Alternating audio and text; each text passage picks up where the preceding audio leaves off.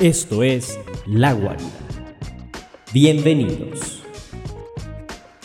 ¿Qué tal, queridísimos amigos de La Guarida? Estamos de regreso en un episodio más de este su querido, tal vez no aclamado, pero su querido podcast eh, Honest Review. Eh, estoy aquí con dos personalidades, uno que ya están acostumbrados a escuchar su linda y melodiosa voz, nuestro queridísimo amigo el Paja Navarro. ¿Cómo estás, Pajita?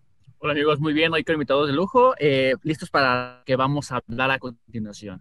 Y el siguiente invitado, alguien que, con quien hemos pasado horas y horas y horas hablando de todo lo que, lo que tiene que ver con, el mundo ñoño, eh, videojuegos, series, historietas, etcétera, un largo, largo, etcétera, nuestro queridísimo amigo Isaac Velosa. ¿Cómo estás, amigo? Pues con el gusto, con el gusto, Jonah, con el gusto, Paja, de estar aquí con ustedes.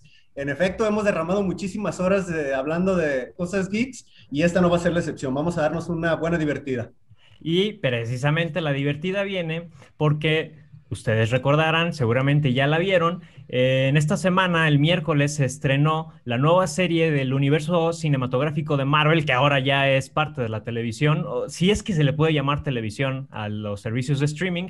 Y hoy empezaremos con esta misión no tan, no tan difícil, pero sí un, poco, un poquito complicada, de hablar eh, semana con semana acerca de esta nueva serie, Loki.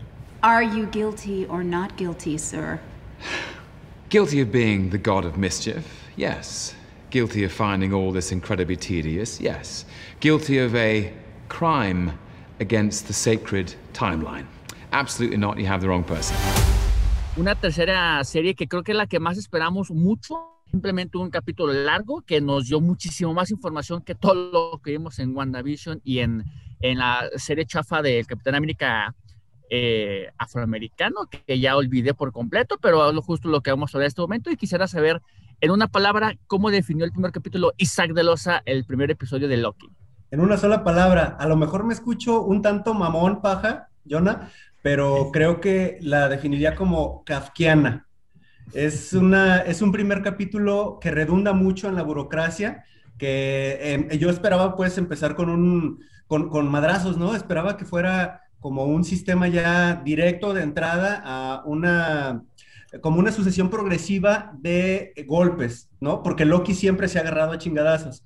Entonces lo que yo esperaba era que hubiera algo parecido a esto y sin embargo nos encontramos con un ánimo completamente distinto, lleno de burocracia, con escritorios, con gemas del infinito, que a lo mejor es un spoiler, espero no arruinarlo, pero... No, no, no, dale, dale. Para, para, esto ya lo vieron todos, ¿no? Entonces ya no cuenta como spoiler.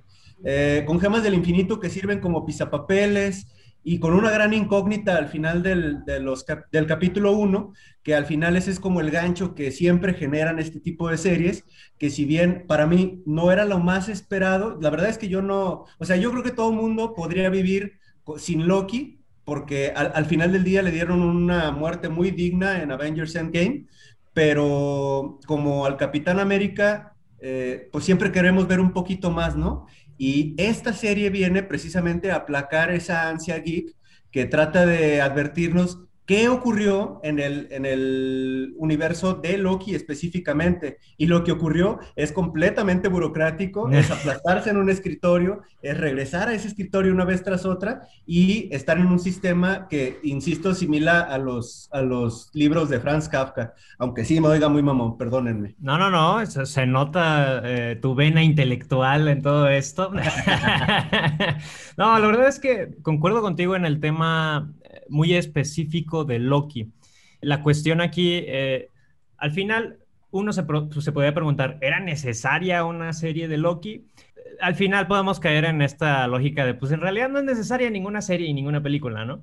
Eh, si nos ponemos muy exquisitos, en, el tema Loki, bien lo mencionas, tuvo una muerte muy digna en Infinity War, tuvo este momento demasiado grande que lo termina por redimir y a, muy a mi parecer, era el, momento perfecto para terminar con su, con su historia, pero pues no sé, el, tema Loki siempre ha, ha, estado incluso, me atrevería a decir, muy por encima de Thor. No sé si es tal cual el personaje Loki o si tiene muchísima influencia el hecho de que Tom Hiddleston le ha dado como un toque muy especial al personaje y que uno no solo compra al personaje, sino que compra también al actor y su actuación. Y precisamente lo que dices, pues uno quiere ver más. Entonces, ante, esta, ante este sentimiento de querer ver más, creo que precisamente Marvel, que hay que ser bien sinceros, pues Marvel, si hay, si hay demanda, nos va a dar oferta.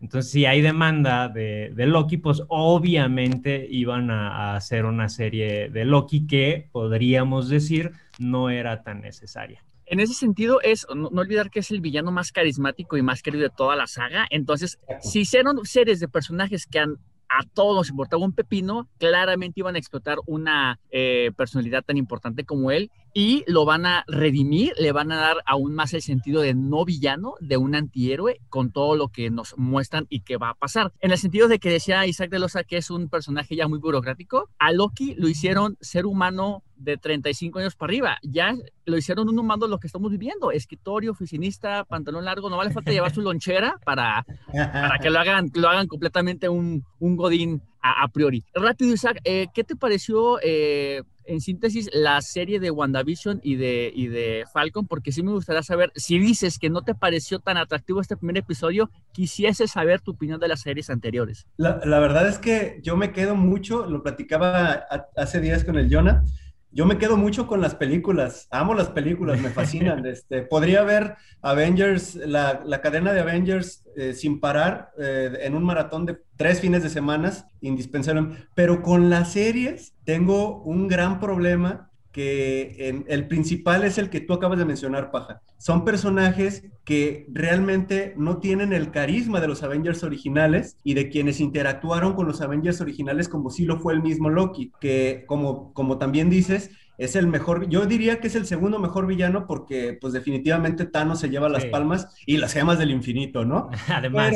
sí, además, pero eh, a, mí, a mí particularmente me parece que el personaje de Scarlet Witch que nos, eh, que nos fueron evolucionando en la serie es enriquecedora porque el final es pues apoteósico, ¿no? Es, una, es un gran cierre el que le dan y una, una gran introducción al verdadero personaje de Scarlet Witch que esperamos ver romperse la madre en las películas subsecuentes de la nueva, eh, ¿qué? De la nueva temporada, del nuevo... Fase de, ajá, de la nueva fase del, del universo Marvel. Y, y pues Vision es un personaje que en una sola película ganó muchísimo carisma. Me parece que portar una gema del infinito como espinilla en la, en la frente, pues también tiene su mérito loable, ¿no? Y, y, dicho eso, esos dos personajes me parecieron muy, muy bien evolucionados, muy bien trabajados eh, a lo largo de la serie, con, con, una serie de exabruptos. Por ejemplo, la villana a mí no me encantó tanto, aunque a la gran mayoría del planeta Tierra, pues parece que sí. Y, pero, pero, insisto, el cierre es magnífico. La, creación de Scarlet Witch es magnífica, sin que eso signifique que me contradiga con el tema de que la serie en su desarrollo me parece un tanto sosa. Y con Capitán Falcon y Bucky, no encontraría palabras para describirlo. La verdad es que me parece que es un mensaje más bien político y que está ceñido a la coyuntura del Black Lives Matters, que no está mal, ¿no? No está mal, es un gran mensaje político de inclusión, de fin al racismo. Hay capítulos perfectamente establecidos para abordar el tema de cómo una persona de color si la detienen, interrogan cuando está platicando o discutiendo con una persona que tiene descendencia caucásica, pero el, digamos que el, fin, eh, en mi opinión, no justificó los medios. Eran personajes segundones la mejor aparición de Bucky ha sido en Winter Soldier y nada más. Por lo demás, podría ser un personaje segundón. Y sin embargo, les hicieron una serie digna que, insisto, tiene un mensaje, un trasfondo más político que de entretenimiento, porque todos los personajes que salieron ahí tenían un, tinte político que defender.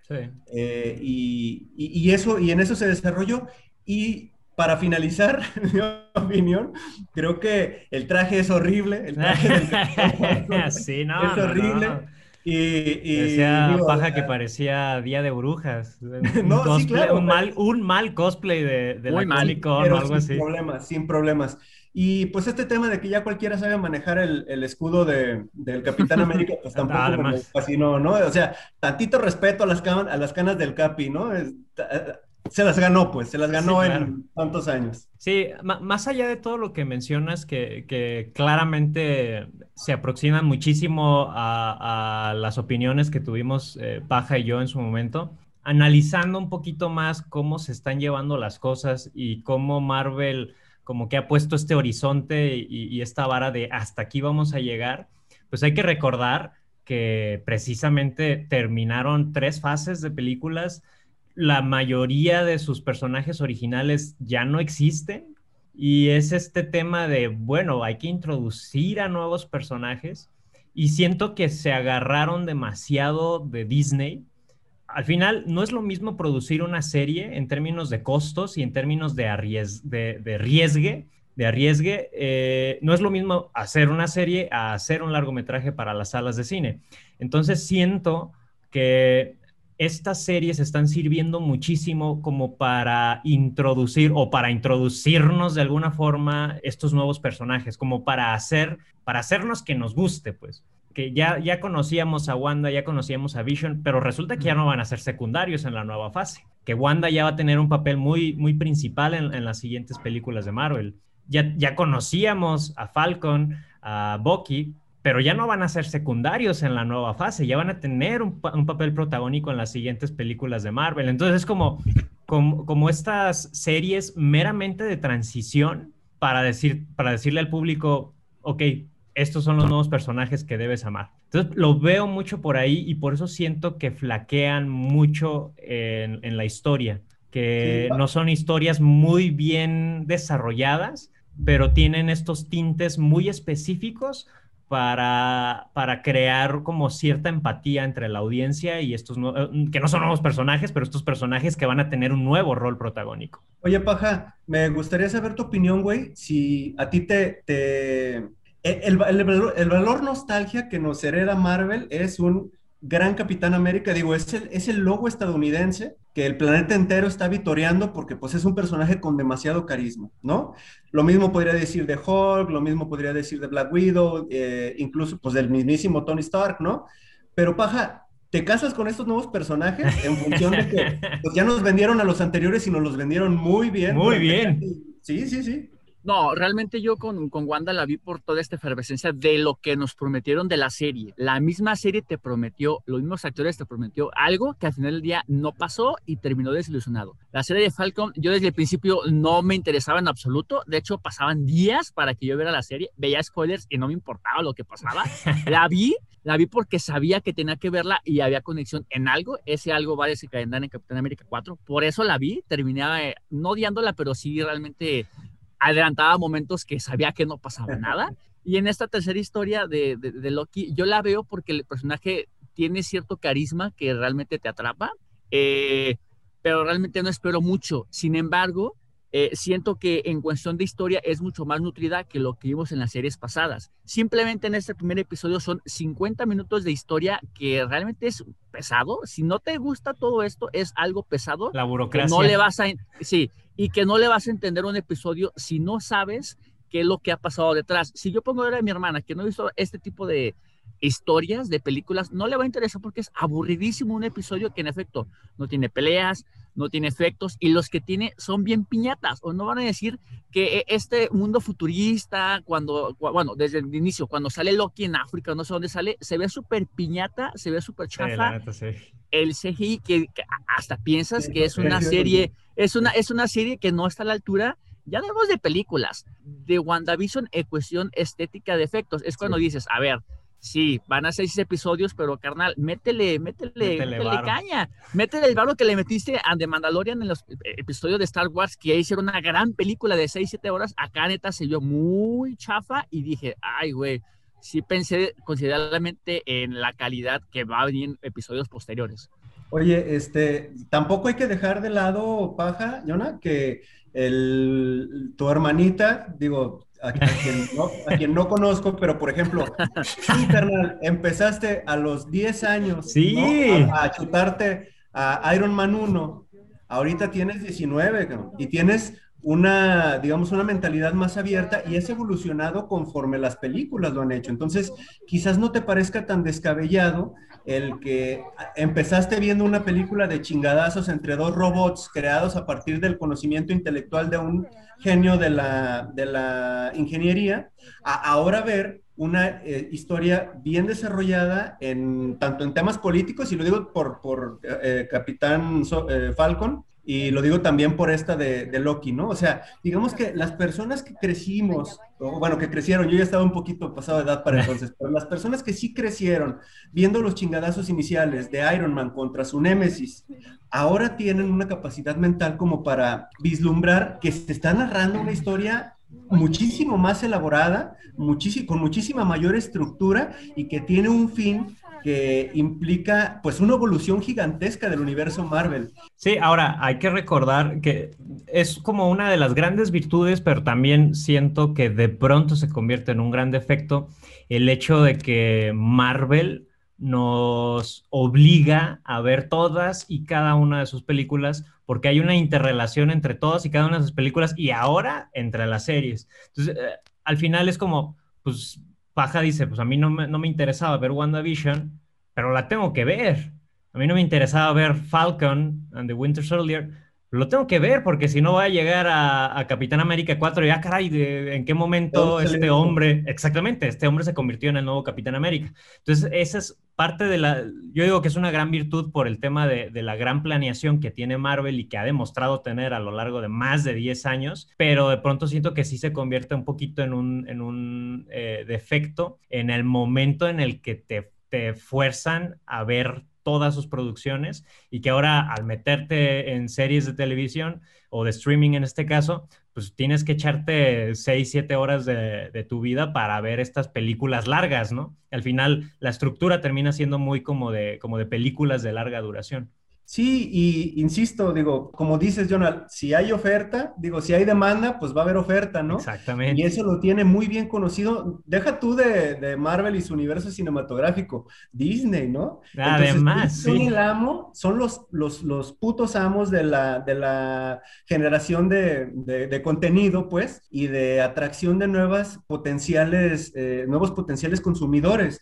Y si hay una razón por las que millones de personas en el mundo nos hemos suscrito a Disney Plus, sí tiene que ver mucho con el universo cinematográfico de Marvel. Ya no digamos eh, Mandalorian y otras producciones AAA que tienen ahí en su carpeta de, regalos, sino de lo que ya sabíamos que, o que ya habíamos visto antes, pero que queremos revivir las veces en que nosotros queramos con el añadido de series que si bien no están improvisadas, porque, insisto, pese a que Winter Soldier aparentemente al trío de, estos pinches locos no nos gustó, pues, o, no nos encantó, sí tiene una historia sólida y sí defiende una causa que eso, insisto, en términos de evolución cinematográfica es grandísimo. Ya no estamos dentro de la narrativa de putazo tras putazo o de que el bueno contra el malo, sino de que hay una idiosincrasia detrás que, aunque defiende a ultranza el grupo antagónico y con el que al final del día puedes o no empatizar. Y eso,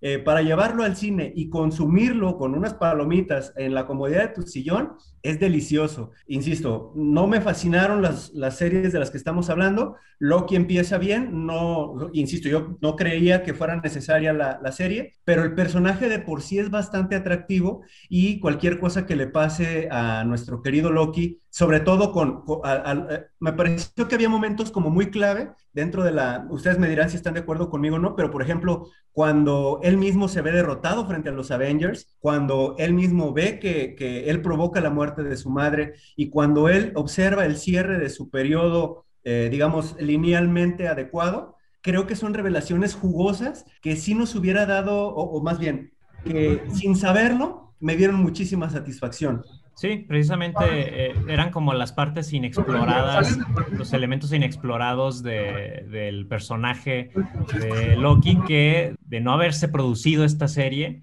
no hubiéramos conocido. No, jamás, así es. Eh, andas muy callado, ¿qué te pasa? ¿Andas, andas este, triste porque Loki murió hace dos años? Ando concernado por cuestiones filosóficas que la misma serie nos dice como el libre albedrío. Lo diremos de broma, pero esa serie ya dejó de ser un tanto de superhéroes. Eh, cuestiones como esas, es en serio, cuestiones como esas que dices, güey, ¿cuándo voy a ver una película de esta naturaleza, premisas de esa naturaleza? Creo que para bien y para mal, ese tipo de series, como bien lo mencionas, pasan a un segundo nivel, a un argumento un poco más sólido, un poco más interesante. Y, y, como lo decía hace un momento, y creo que todos coincidimos, son series que tienen puntos eh, flacos muy feos, pero también es un nivel de conversación diferente, como las mismas historietas se crearon en los 60 y 60, la discriminación, eh, eh, cuestiones raciales, cuestiones de simplemente no encontrar tu en el mundo.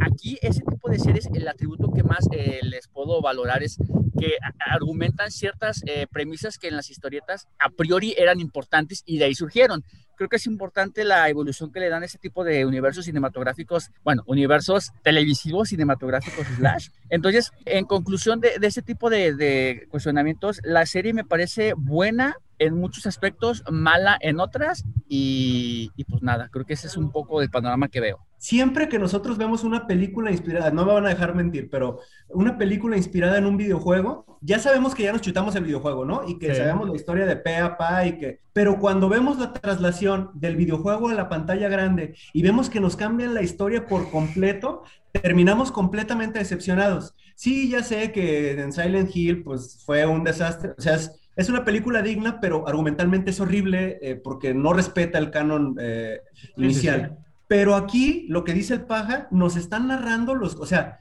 Civil War en, el cómic es, una, es un gran, gran, gran, gran este, enmarañado de superhéroes que creo que es lo más cercano que estamos viendo de una translación cómic al cine, eh, así en, términos grandes, pues, exceptuando las muy buenas películas de Batman de, de Christopher Nolan de Christopher Nolan, que son unas grandes películas, pero me refiero a la importancia de llevar la esencia del cómic a la pantalla grande, lo estamos viendo gracias al universo cinematográfico televisivo de Marvel. Sí, precisamente han sabido, Paja menciona eh, un punto interesante, no mencionas otro, el tema de, de cómo, cómo los cómics son una representación de las problemáticas de su actualidad cómics de los 60 presentan la problemática de los 60 y así, ¿no? Sucesivamente. el, tema con Marvel es que ha logrado hacer esas grandes adaptaciones de esos cómics. Ese es el punto que, tú mencionas, Isaac, que es como lo han, lo han sabido traducir y uniéndolo a la idea que nos trae Paja. Sí, los han sabido traducir al cine o a la televisión, pero han sabido también traducirlos acompañados de las problemáticas que suceden en nuestra actualidad, no en la actualidad en la que fueron escritos esos cómics. Y creo que es una de las grandes virtudes que tiene, que tiene este universo cinematográfico televisivo de, de Marvel. Sí, no podríamos echar en, o sea, entiendo que si bien no nos encantaron las, las series en comparación con sus hermanos mayores, las películas, que son magníficas, me parece que yo no podría decir que hay una mala, diría que hay menos buenas, pero eh, sí son un, eh, un añadido interesante que no creía yo que fueran necesarios, pero que en efecto están introduciéndonos a una narrativa muchísimo más amplia, muchísimo más sólida y que no echaría yo a la basura de bote pronto. Por ejemplo, yo sí me replantearía el, el horriblísimo uniforme de, Capitán Falco, pero salvo, salvo minucias, pues, que, podrían, por, ejemplo, el, el, nuevo Capitán América, que también está inspirado en los cómics, este pinche loquito que... El US Agent. Sí, el, el US Agent. Eh, eh, está, está bien narrado, pero me parece que queda bastante torpe, ¿no? Eh, no, no termina de, hablábamos, Hablábamos, Paja y yo, que, que como que quedan muy en la superficie sí, porque son personajes muy ricos. Incluso el, Capitán América Negro, que no debería decirlo así, pues el Capitán América, América de color, pero eh, también era un gran personaje dentro del, universo de los cómics. Hice mi tarea para este, para este podcast. Ah, no, súper bien, se nota, se nota. Hasta leíste a Kafka. en un día. Y, pese a eso, lo, redujeron a un papel insignificante que me parece solamente luce en dos capítulos. Que queda superficial. Es como si tocamos el punto, o sea, mira, mira, si estamos hablando sobre esta problemática, pero es como, sí, pero sobre la, superficie, muy sobre la superficie. Sí. Y, el problema es que en estas tres, bueno, esperemos, esperemos, a ver si no cometo otro spoiler, insisto, para estas fechas ya deben dale, Tú dale, sin miedo. Pero, este Loki contra Loki que nos están prometiendo dentro de esta, de, esta nueva serie, me parece que es el, el primer gran gancho que me va a hacer regresar ahora sí, con tiempo, digo, esta vez lo vi tarde, pero puntual al siguiente capítulo para estar al pendiente de la evolución de uno de los mejores personajes de la saga de, Marvel. Eh, mejor, mejor aún, de el segundo mejor villano en la saga de Marvel. Sí, claro. Ya hablando muy directamente de la serie, digo, ya, ya más o menos dieron a entender qué es lo que, lo que sí les gustaba, lo que no les gustaba de este primer episodio.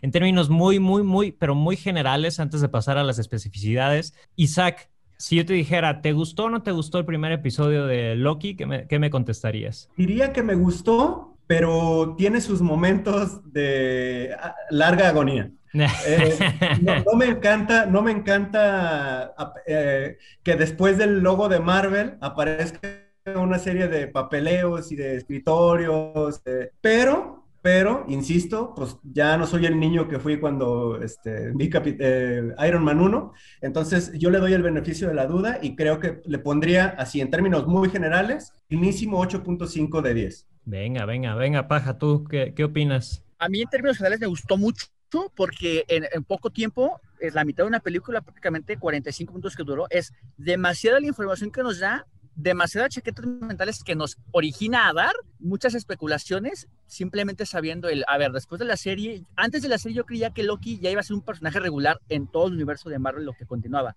Después de ver la premisa de que básicamente Loki entiende que él tiene un inicio y un final en Thanos, que él es una reminiscencia o un Loki no original, él eh, incluso se cuestiona el hecho de su existencia misma, lo que lo vamos. Yo ya no sé, ni estoy tan seguro de que Loki después de la serie vaya a seguir existiendo eh, y si sigue existiendo, qué consecuencias va a tener y en qué línea temporal va a quedar. Es decir, va a ser un, va a ser completamente diferente al que inició la serie. Por consecuencia, es otro rol, otro personaje, otras características, otro...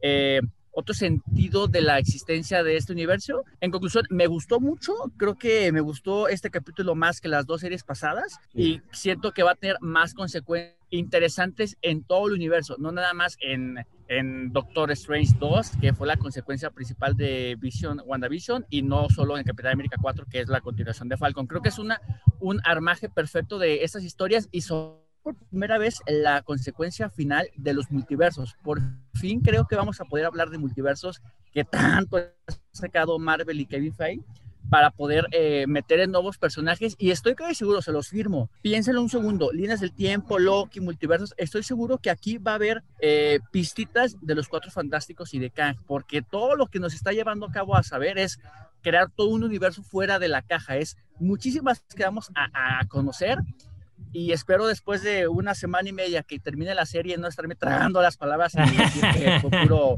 puro pan con ajo y que como siempre nos vendió los citas. Yo espero mucho la serie y después del primer episodio creo que quedo aún más enganchado de este universo. Pues, pues como con, Quicksilver, que, que, todos dijimos, ah, multiverso, y, pues nada, nada que ver.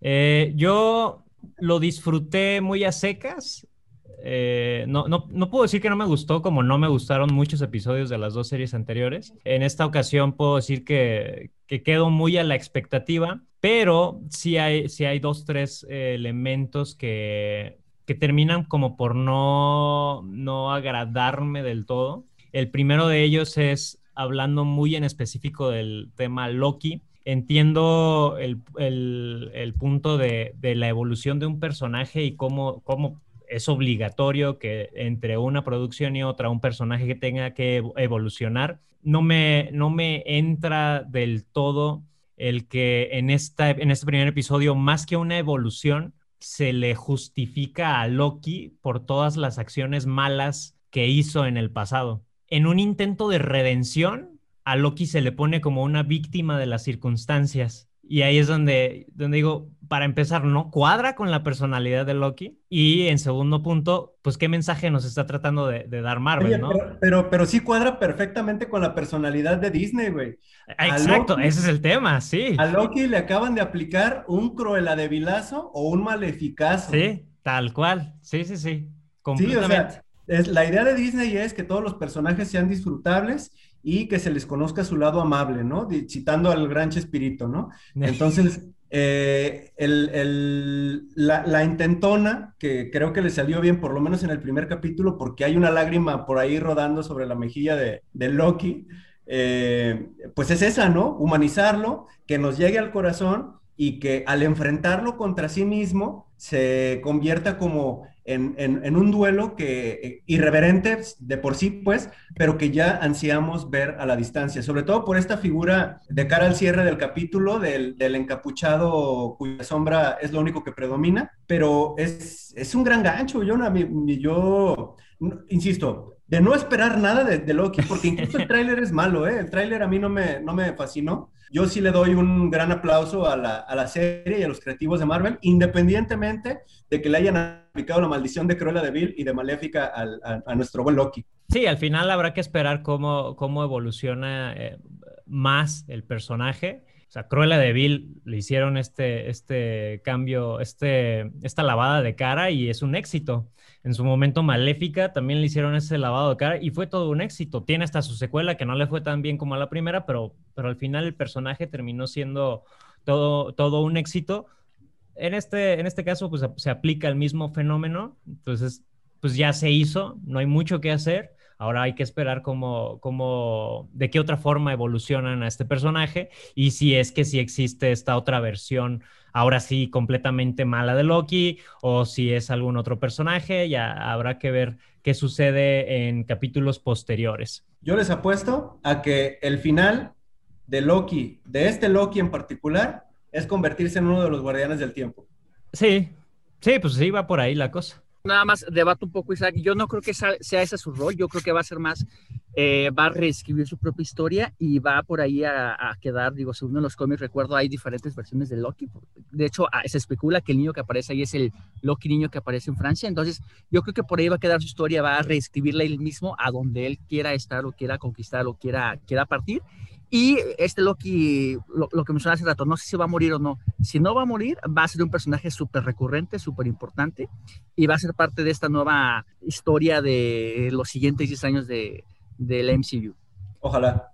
Hablando de, estos nuevos elementos que ya, ya hemos mencionado, tanto en los cambios y evolución de, los personajes como en las situaciones y hasta en los ambientes que nos presentó este primer episodio de, de Loki, algo que quiero destacar, que si bien no es un elemento nuevo, lo vemos como nuevo por cómo se nos describe.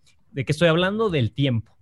El elemento tiempo ya se había explorado precisamente con la gema del tiempo, precisamente en Doctor Strange, pero el tiempo como esta línea sagrada, como la bautizan en, Loki, eso es completamente nuevo para, para este universo, para nosotros como espectadores.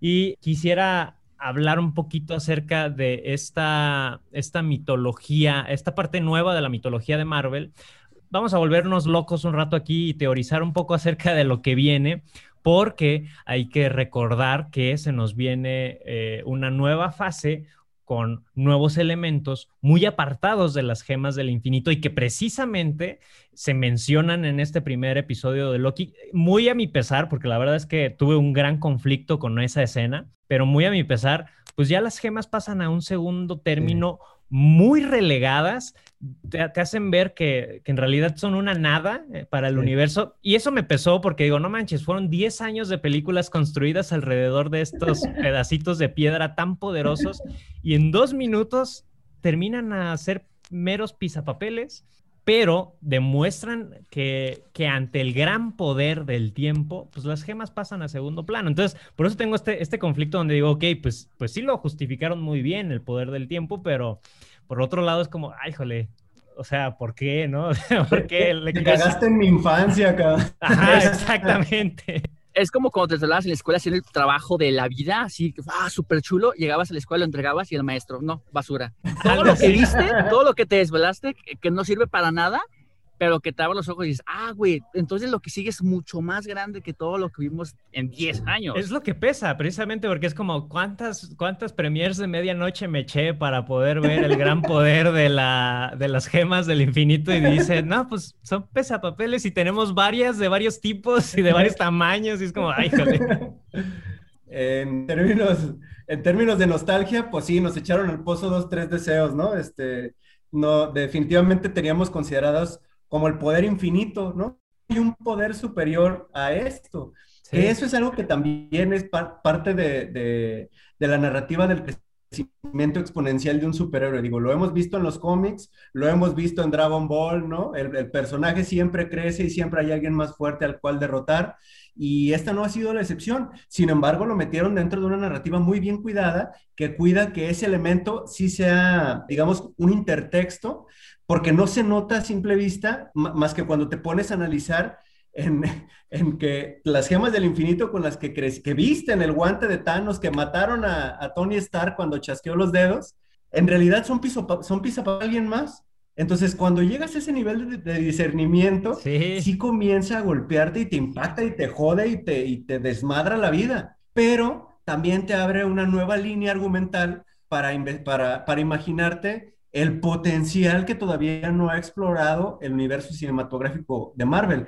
Yo espero que las, ideas así no se le acaben para que sigamos teniendo pues décadas de este tipo de diversión que además de sana, es muy nutritiva en términos de, creatividad, pues, ¿no? Y de, argumentación. Sí, la verdad es que estamos como muy acostumbrados, hablando como de un nivel más profundo acerca de este mensaje, estamos muy acostumbrados a idealizar ciertas cosas y a darlas como realidades absolutas o como verdades absolutas. Y de pronto te encuentras con que llega otra verdad y dice, pues es que esto que creías, en este caso las gemas, pues no es la verdad absoluta. O sea, ábrete más allá, piensa más allá y, te vas a encontrar con, otro tipo de verdades todavía más grandes de la, que tú considerabas, ¿no? Era, era la, la verdad absoluta. En ese sentido también entiendes y se va a entender a fin de año cuando veamos la película de los Eternials que, ok, Thanos era el super magnífico mamón villano y cuando la película de Eternials se termina en noviembre vas a saber que hay personajes que lo pueden chingar en dos segundos. Entonces es, es parte de esta evolución natural que sí nos va a pesar un poco superar de 10 años de ojeras por ver películas a medianoche. Sin embargo, creo que es un importante punto para seguir esta línea de continuación eh, de grandilocuencia y como lo narra Isaac de Loza, porque él y yo hablamos el lenguaje Dragon Ball, que al final de un capítulo o de una saga veías el super pinche villano y al, siguiente capítulo es, ok, ya no sirven nada mis poderes, tengo que evolucionar y ser más grande de lo que era. Entonces, es esta fórmula que empieza a, a manejar perfectamente bien el dios de las producciones Kevin Feige, que se dice fácil, pero llevar otros 10 años con este éxito creo que le va a, costar bastante trabajo, pero con estas perlitas que va dejando en el camino y que va perfectamente construyendo con calzador, pero bien ejecutadas sus narrativas, te va creando esta expectativa de qué es lo que va a pasar en la ya no de la siguiente película, en el siguiente capítulo y al final de la, de las, de la saga, de la, de la serie, cómo te vende perfectamente, ok, ya viste esto, ve la culminación en la siguiente película, es, es maquiavélico el plan que tiene y realmente a nivel industria, a nivel negocio es, es puta, completamente redituable y te das cuenta porque hay, hay ahorita tantísimos seguidores y va a haber en los siguientes 10 años. Sí, eh, eh, no, al final decía, no pesa, pero pues no podíamos seguir viendo más películas acerca de este poder de las gemas, ¿no? O, películas que rodearan esta historia, pues, pues ya fueron, ¿no? Entonces, claro, ya terminó. Exactamente, eso ya tuvo su momento, ya tuvo su principio, su final, vámonos a lo nuevo. Y lo nuevo ahorita parece ser, todo, todo es teoría, se ve como muy, como que sí va a ser, pero al final todo es teoría, este rollo de los multiversos, de las realidades alternas, o sea, lo que se prevé que vaya a explorar Doctor Strange and the Multiverse of Darkness, lo que se prevé que se vaya, se vaya a explorar con la tercera parte de Spider-Man, o sea, este nuevo elemento que parece va a permear a todas las nuevas películas de Marvel, es lo que parece ser, repito, es, teoría, se nos va a empezar a explicar eh, en, muy pequeñas dosis en los próximos episodios de Loki. Sí, yo espero que, insisto, el primer capítulo no es nada malo, sí véanlo, si tienen la oportunidad de, escuchar La Guarida con mis queridos amigos Jonathan Alcaraz y el Papa Navarro, eh, yo les recomiendo muchísimo que se avienten a ver el primer capítulo de Loki. No esperen nada para que salgan muy satisfechos, porque esa tendría que ser la lógica. Yo entré completamente derrotado por el tráiler horrible que se nos presentó, que en realidad no nos, no nos daba argumentalmente nada hacía mucho. interesante. No, no, no, no era interesante. De hecho, eh, me atrevería a decir que es el primer tráiler feo en la historia de, de Marvel, porque no, no, no atrae, no impacta, no te atrapa, no nada. Entren, primero vean el tráiler y después vean el primer capítulo. La verdad es que sorteando estos obstáculos de los que hablábamos al inicio de la burocratización y cómo Franz Kafka inspiró a los, a los este, escritores del primer capítulo, creo que vale mucho la pena. Creo que no es la decepción que vimos, por ejemplo, con el primer capítulo de WandaVision, que fue horrible. A mí no me gustaron los primeros capítulos de WandaVision, los, los odié con mucho, eh, con mucho odio, eh, pero... Pero en, en este en específico no hay eh, nada que no te haga quedarte a verlo, sobre todo porque el personaje inicial, como bien lo dice el paja, es un gran, gran, gran explotador de, su personaje. Me parece que es el mejor Loki que pudieron encontrar y él está convencido de eso y nos hace ver eh, que está convencido de eso en la pantalla. Sí, algo que podría sumar a esto que mencionas es que siento que este primer episodio de Loki sí se siente como Marvel, que es algo que en WandaVision no se siente hasta el capítulo 7, 8 y porque ya son las grandes explosiones y piu, piu, piu, piu, y ya dices, ah, bueno, esto sí es Marvel, ¿no?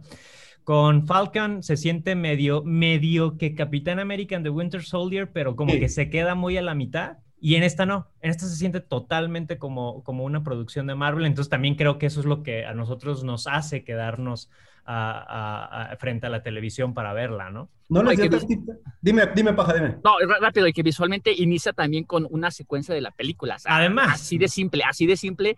Y que en el, en el episodio tal cual va mostrando extractos de las tres, cuatro películas en las que él ha salido. Entonces, el match es completamente tanto visual, argumental y te atrapa por completo en ese sentido. Sí, no es una serie, no, es, no inicia como la gran serie, pues, no es, eh, por ejemplo, el inicio de, Infinity War, de la película de Infinity War, ah, que el, inicio es precioso, está muy bien ejecutado. No es el final de, de Avengers Endgame, que también está muy, muy bien ejecutado, pero es una serie que inicia con el pie derecho, muy digna, y que no podríamos echar a la basura de bote pronto. O sea, hay un esfuerzo argumental allí y tenemos que darle el, lugar que se merece al gran eh, dios eh, Loki. Ya para terminar, la pregunta del millón, creo que ya sé su respuesta, pero tengo que hacer esta pregunta. La pregunta es, ¿ya vieron el primer episodio? Ya hablamos que Marvel nos obliga a ver todas las producciones de todas sus producciones.